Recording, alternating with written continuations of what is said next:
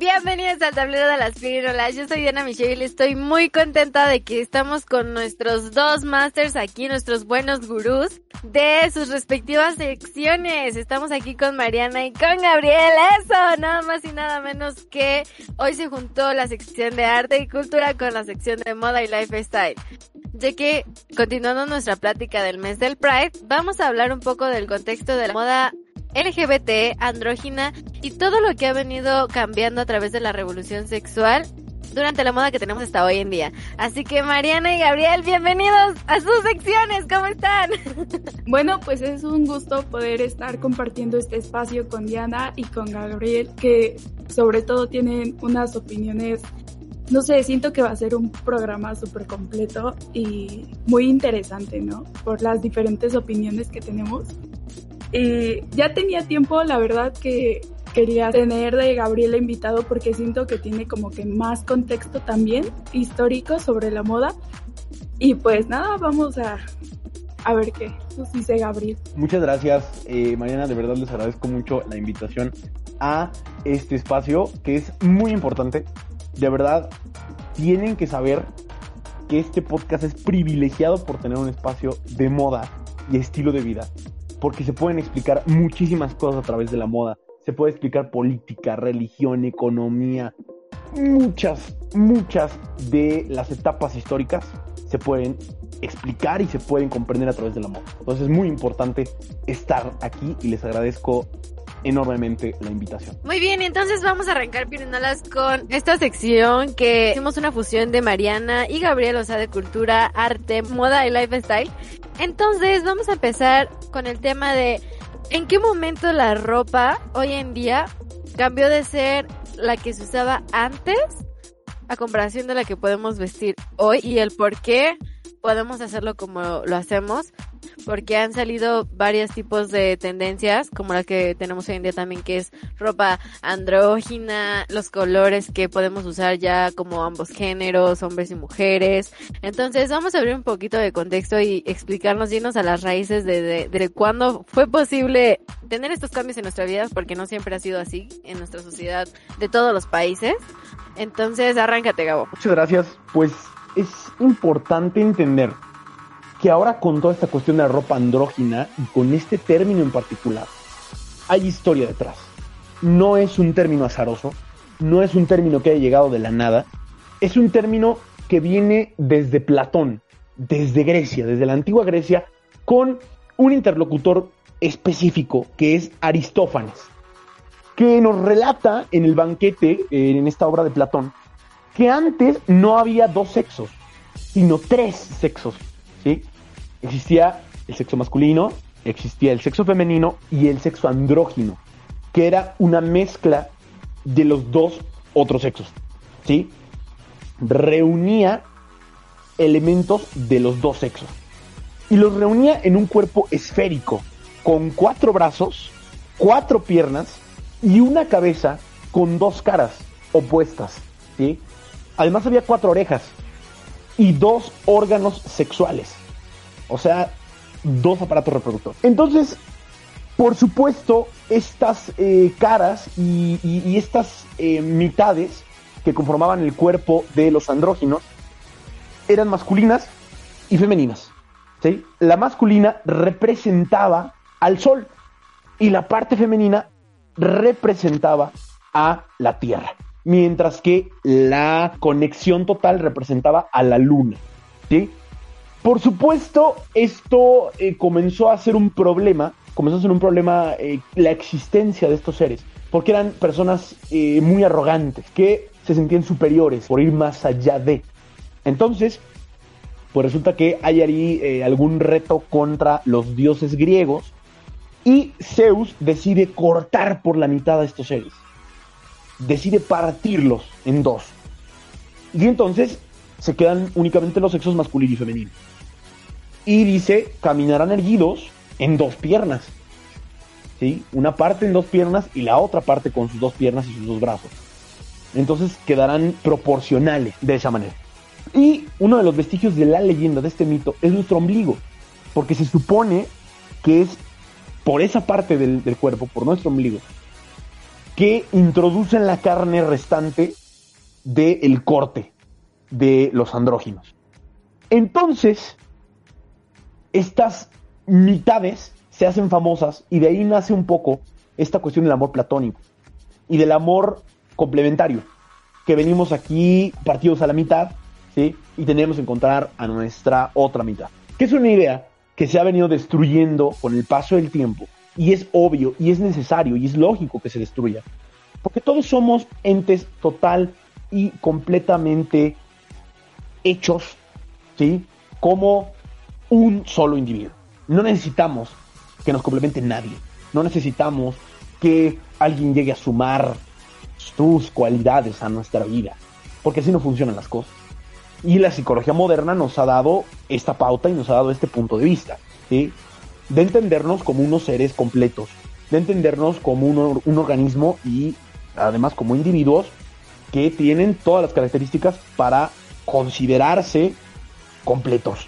Entonces, me gusta esta otra parte del mito, dejando de lado la parte de, del amor eh, por mitades, me gusta más la parte que explica que el amor entre dos personas es llegar a una combinación, es llegar a estar tan eh, metidos en la relación que pareciera que por momentos, como es el acto sexual, te haces uno.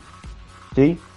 Pero no un individuo que suprime las características del otro, sino un individuo que tiene las características de ambas personas y hace algo mucho mejor de ellas. Eso me gusta más. Esa idea me gusta mucho más. Y creo que es más actual. ¿Sabes? Y bueno, estas mitades, por supuesto, buscaban afinidad en la leyenda griega, en el mito griego. Entonces decían que los que habían sido partidos de hombre, ¿sí? Buscaban a un hombre.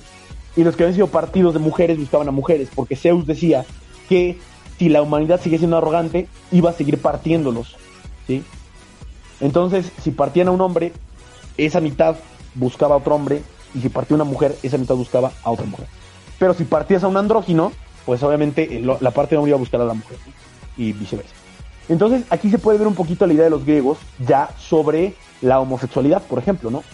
Ya lo contemplaban, ya lo consideraban. Entonces, no es un tema nuevo, es un tema que se ha venido platicando desde hace mucho tiempo. Yo no conocía todo el contexto que había detrás de esta palabra. Hay muchos términos nuevos, como los que ya comentábamos en el episodio anterior. Bueno, relativamente nuevos, que ya tienen mucha historia atrás, pero que han surgido hoy en día con los movimientos que tenemos muy actuales. ¿Por qué es importante que toquemos el tema del androjismo aquí en cuestión de la moda y todo esto? Porque ustedes se preguntarán, como bien Gabo ya nos pasó el contexto histórico, qué es y de dónde viene y qué tiene que ver con esto. Pues es que a una persona se le puede considerar andrógina cuando tiene rasgos físicos tanto de hombres como de mujeres, o sea, saben los rasgos que les gustan o no caracterizan a un hombre o una mujer, saben las manos delgadas en una mujer, la espalda pequeña, casi siempre. Son muchos los rasgos que no son estereotipos, son rasgos de verdad que diferencian de un hombre de una mujer, como todas las especies animales en la mayoría. Que hay personas que pareciera que tienen las dos, es decir, que pueden pasar tanto como hombres como por mujeres si se decidieran arreglar de ciertas formas como las puede hacer un hombre o una mujer.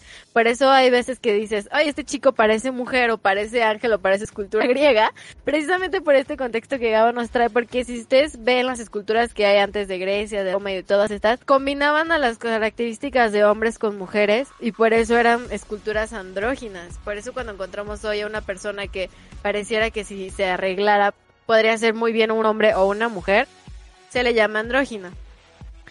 Pero no quiero que nos confundamos con las personas que son hermafroditas. Esa es otra cosa completamente diferente. Las personas hermafroditas son las personas que nacen con ambos caracteres sexuales. Es decir, una, una mujer que puede tener órganos sexuales de un hombre y un hombre que puede tener órganos sexuales de una mujer. Esa es una persona hermafrodita que nada que ver con una persona andrógina. Entonces, solamente para aclarar. Pero de ahí nace nuestro tema del día de hoy. De cómo cómo las generaciones a través de la historia han venido cambiando a través de precisamente los primeros conceptos que había cómo tendría que verse un hombre o una mujer y qué pasaba cuando juntábamos a los dos géneros en uno. Exactamente, y para especificar un poco más de lo que se trata la moda andrógina, se trata de mezclar prendas femeninas y masculinas hasta diluminar y que no haya como una desigualdad. No pretende ni disfrazar el sexo de cada uno, ni renunciar a su masculinidad, ni feminidad, nada de eso, sino jugar con la ambigüedad, más que nada. Sí, precisamente es esto. ¿Y a partir de cuándo ha empezado a surgir este tipo de movimientos de expresión de la sexualidad? Esto se ha visto, aunque ustedes crean o no, es más viejo que todos los que estamos oyendo esto. No es nada nuevo para todas las personas que les sorprende que hoy en día un hombre salga una alfombra roja con un collar de perlas y una faldita. Es más viejo que todo esto y esto surge desde... En sí, desde los egipcios y todo eso, pero ahí ya no estamos hablando tanto de moda, sino de contexto de por las condiciones en las cuales trabajaban y se desarrollaban, pues eran eh, forzados a usar falda por las condiciones más que nada del clima, del trabajo, y antes no era tanto por moda, sino por necesidad. al igual que la cosmetología egipcia y todo eso era más por necesidad que una moda. Aquí yo creo que la pregunta sería en qué momento el ser humano o la, la especie lo dejó de ver normal, ¿sabes? Porque entonces, si es por necesidad, sí está bien, pero si es porque me lo quiero poner, ya no está bien. Exacto, justo es lo que queríamos tocar desde en qué momento el color rosa se empezó a ver para niñas y el azul para niños y en qué momento los griegos, los egipcios, los mayas, los suecos, todos eh, usaban faldas antes, como bien dice Mariana, precisamente porque era adaptarse a las condiciones del cuerpo que había y de higiene en ese entonces y que hoy en día ya si un hombre las usa está muy mal vista. O sea, realmente es algo que nos tenemos que ver orillados para que seamos aceptados, el que nos demos en la necesidad de usarlo porque, bueno, hablando por ejemplo de este ejemplo de las faldas, empezaron a usar las mujeres faldas por cuestiones de higiene, precisamente para tener pues muy oreadas las partes íntimas de la mujer.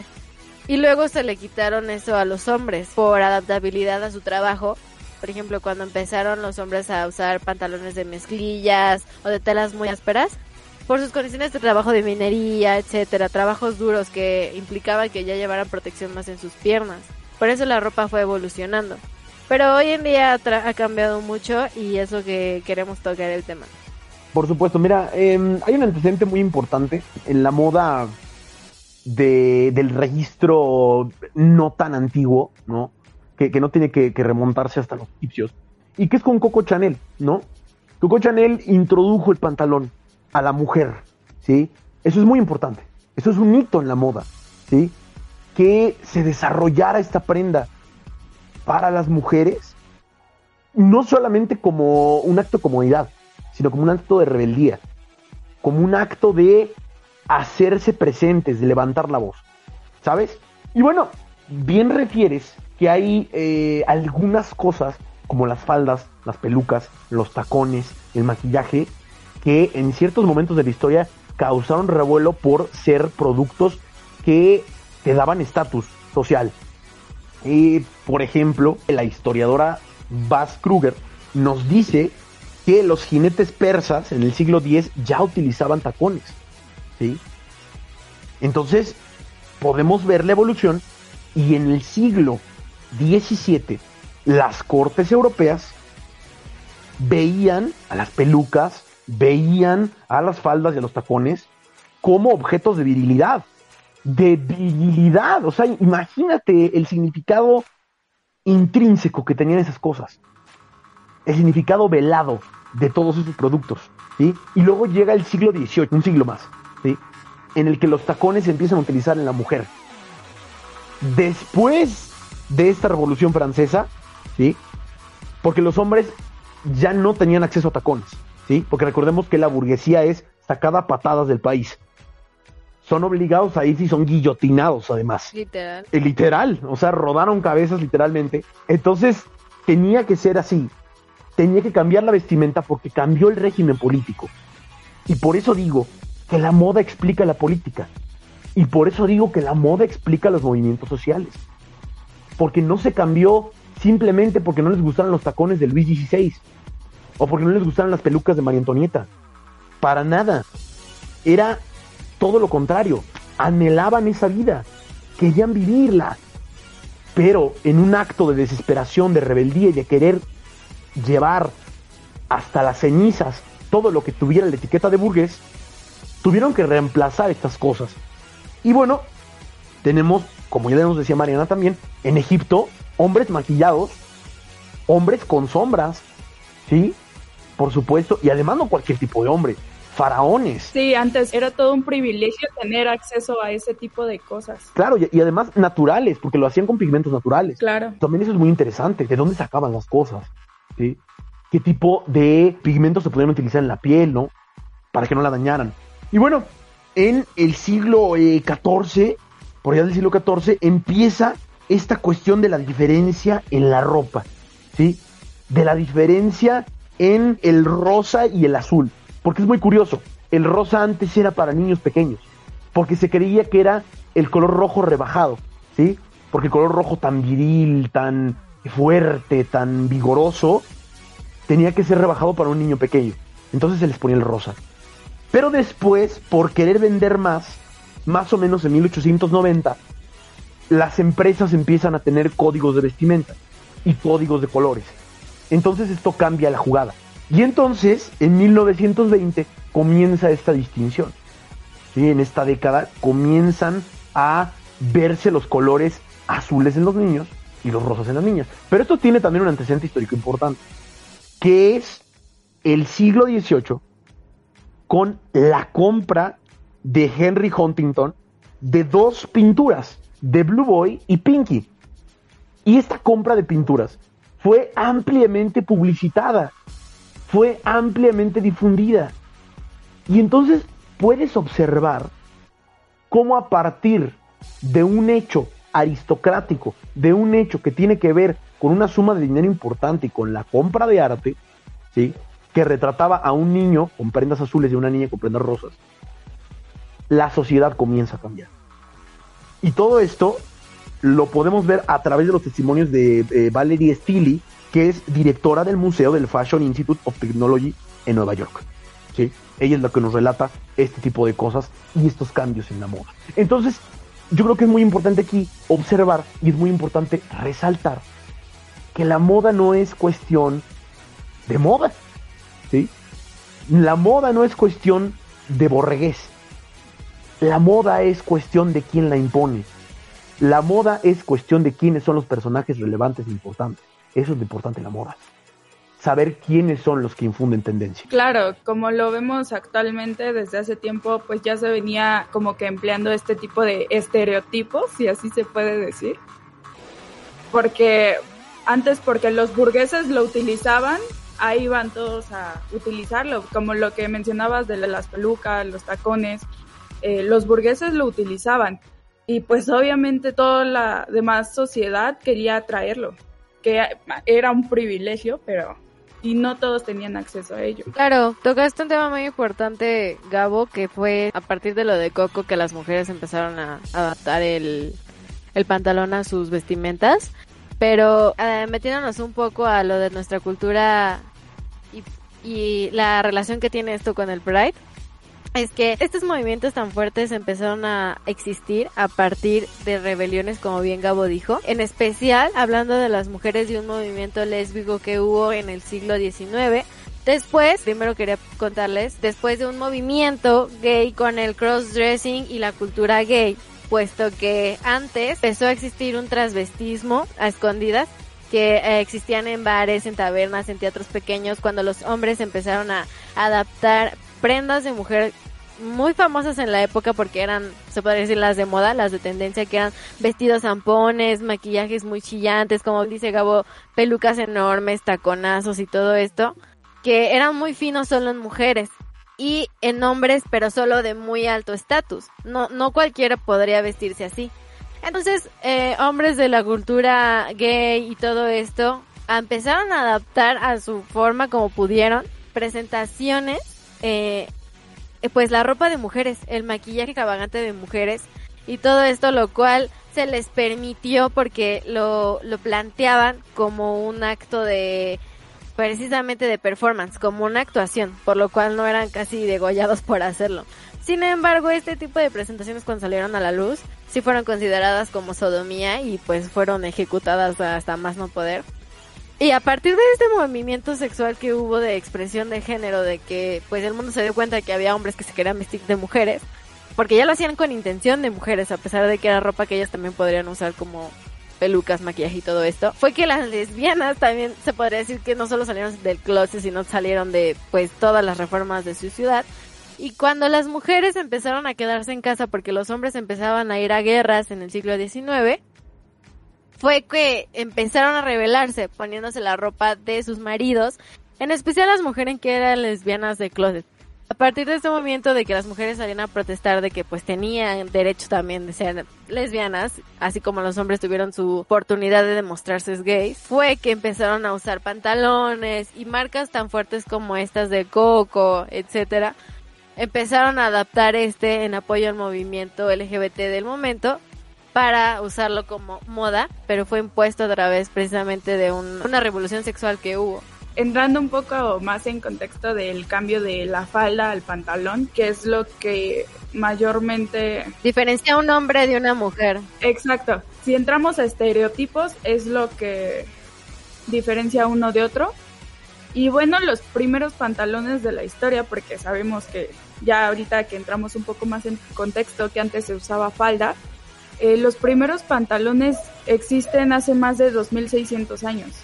De hecho, hace 4.000 años aproximadamente, los nómadas de Centroeuropa ya usaban bombachos atados a la cintura, aunque el pantalón tal y así como lo conocemos apareció en 1830. Y con esto que mencionabas de los pantalones para las mujeres y el cambio que se dio, aquí un dato es que la feminista, o sea, porque fue una feminista quien trajo todo el cambio del falda a pantalón, la feminista Amelia Bloomer fue la primera en querer introducir los pantalones para las mujeres.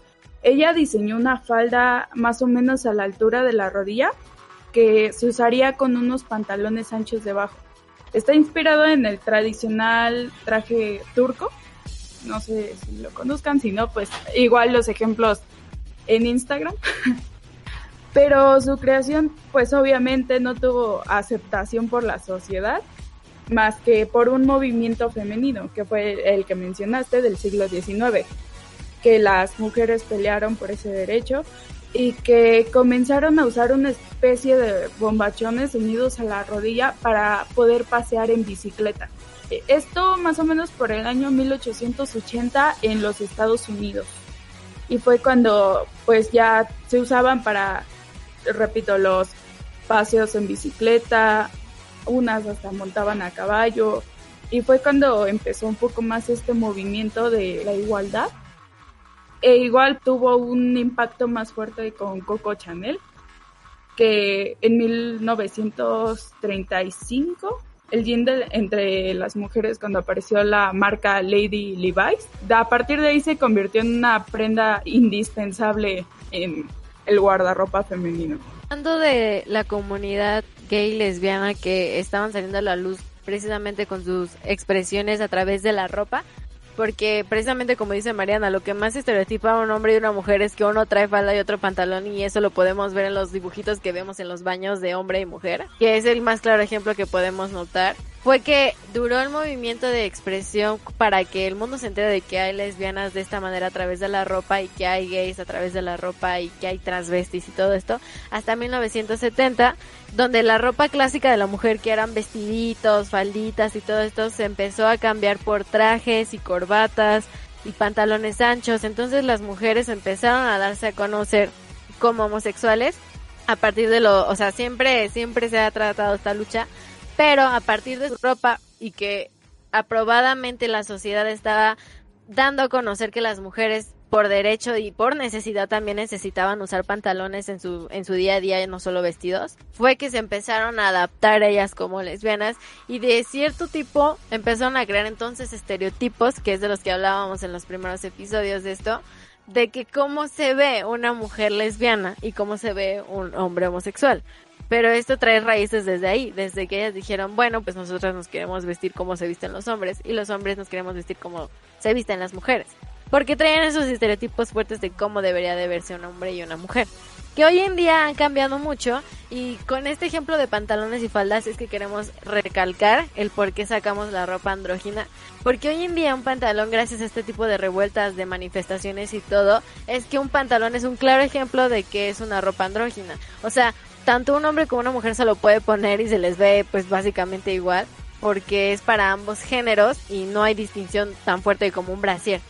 A eso nos referimos con ropa andrógina. Algo rapidísimo sobre la cuestión del lesbianismo y que es muy importante recalcar, es una de sus máximas banderas.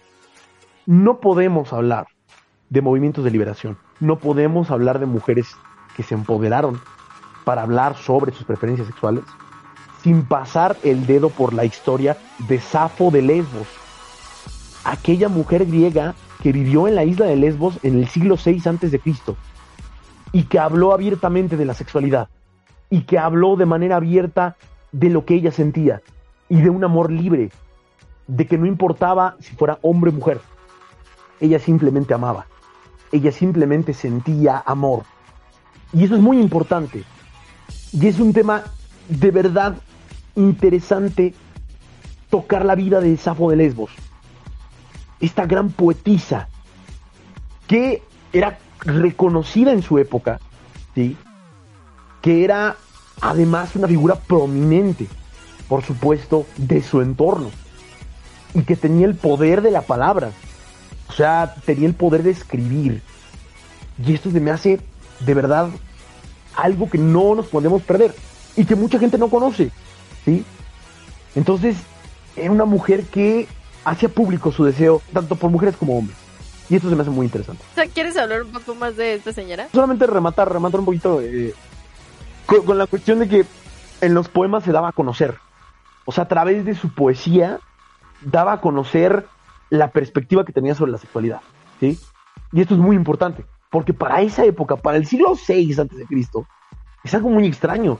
Y es un testimonio único. Es uno de los pocos testimonios que tenemos, primeramente de una mujer que se atreve a escribir y segundo, de una mujer con estos gustos tan peculiares para la época. Eso es muy importante. Y bueno, déjenme decirles y contarles que el término lesbiana y el término lesbianismo originalmente viene de que se asociaba con la isla de Lesbos. Entonces era quien pertenecía a la isla de Lesbos o quien era de la isla de Lesbos.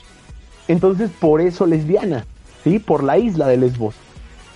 Y por todas las prácticas que ahí se hacían del amor libre, del amor sin etiquetas.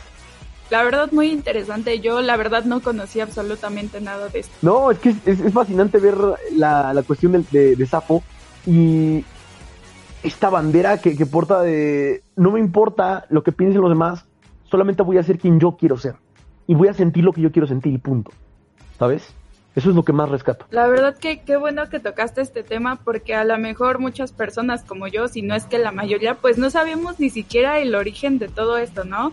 O sea, para empezar de eso que decías de las comunidades, del lesbianismo, o sea, ni siquiera tienes como que la idea de dónde surge todo esto, por qué surge, y siento que es muy importante como que por lo menos, si no vas a ser un erudito en el tema, por lo menos tener la noción de, de lo que se está viviendo hoy en día.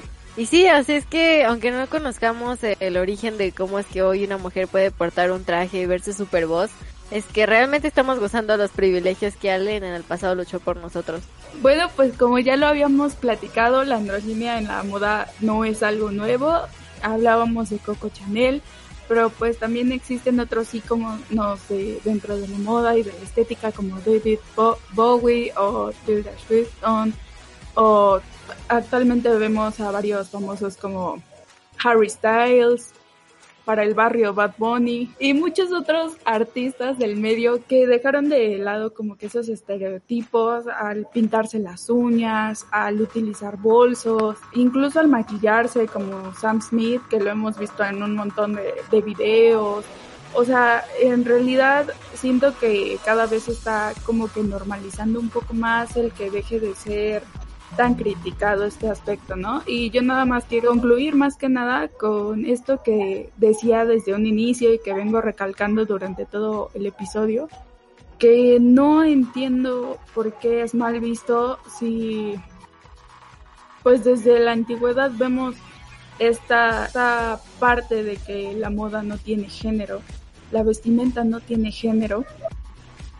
Y antes se usaba por necesidad y tal vez ahora no es tanto por eso, pero ¿por qué tiene que ser mal visto algo? Si es por necesidad está bien y si no, no.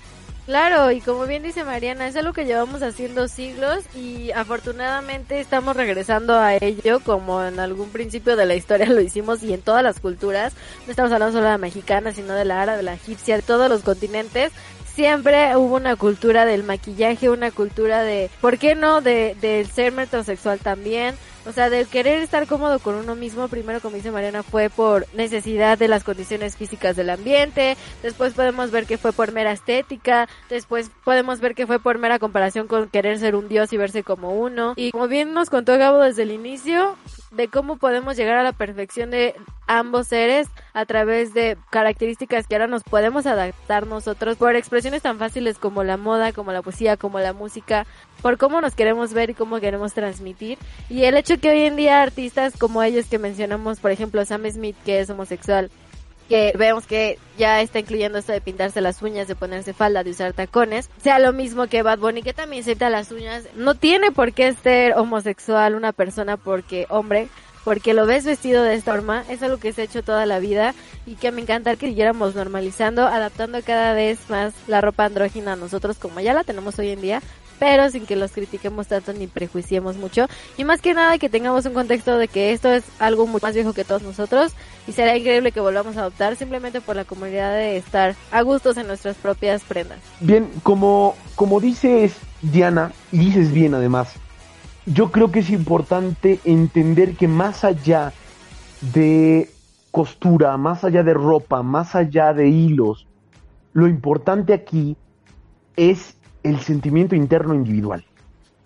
Es lo que cada uno de nosotros piensa, es lo que cada uno de nosotros quiere dar a entender al mundo. ¿sí? Hay que saber que no le debemos cuentas a nadie más que a nosotros mismos. Y hay que saber que la única persona que tiene que estar a gusto en una plenitud total, en comodidad, con su ropa, con su atuendo, con su look, es uno. Punto. Esa es la verdad. Eso es lo que queremos transmitirles el día de hoy.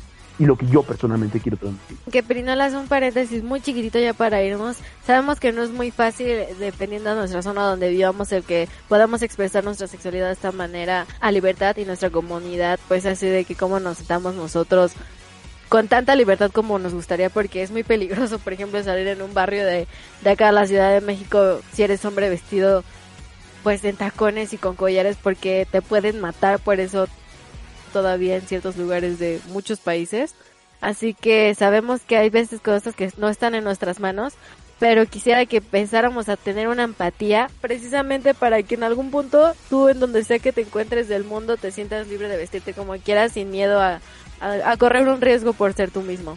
Pero ten en cuenta de que hay espacios donde sí puedes hacerlo con toda libertad y todos los días se lucha para que pueda ser así en cualquier parte del mundo y nadie somos dueños de, de, de, cómo se visten otras personas, de cómo se sienten, de cómo hablan, de cómo se mueven.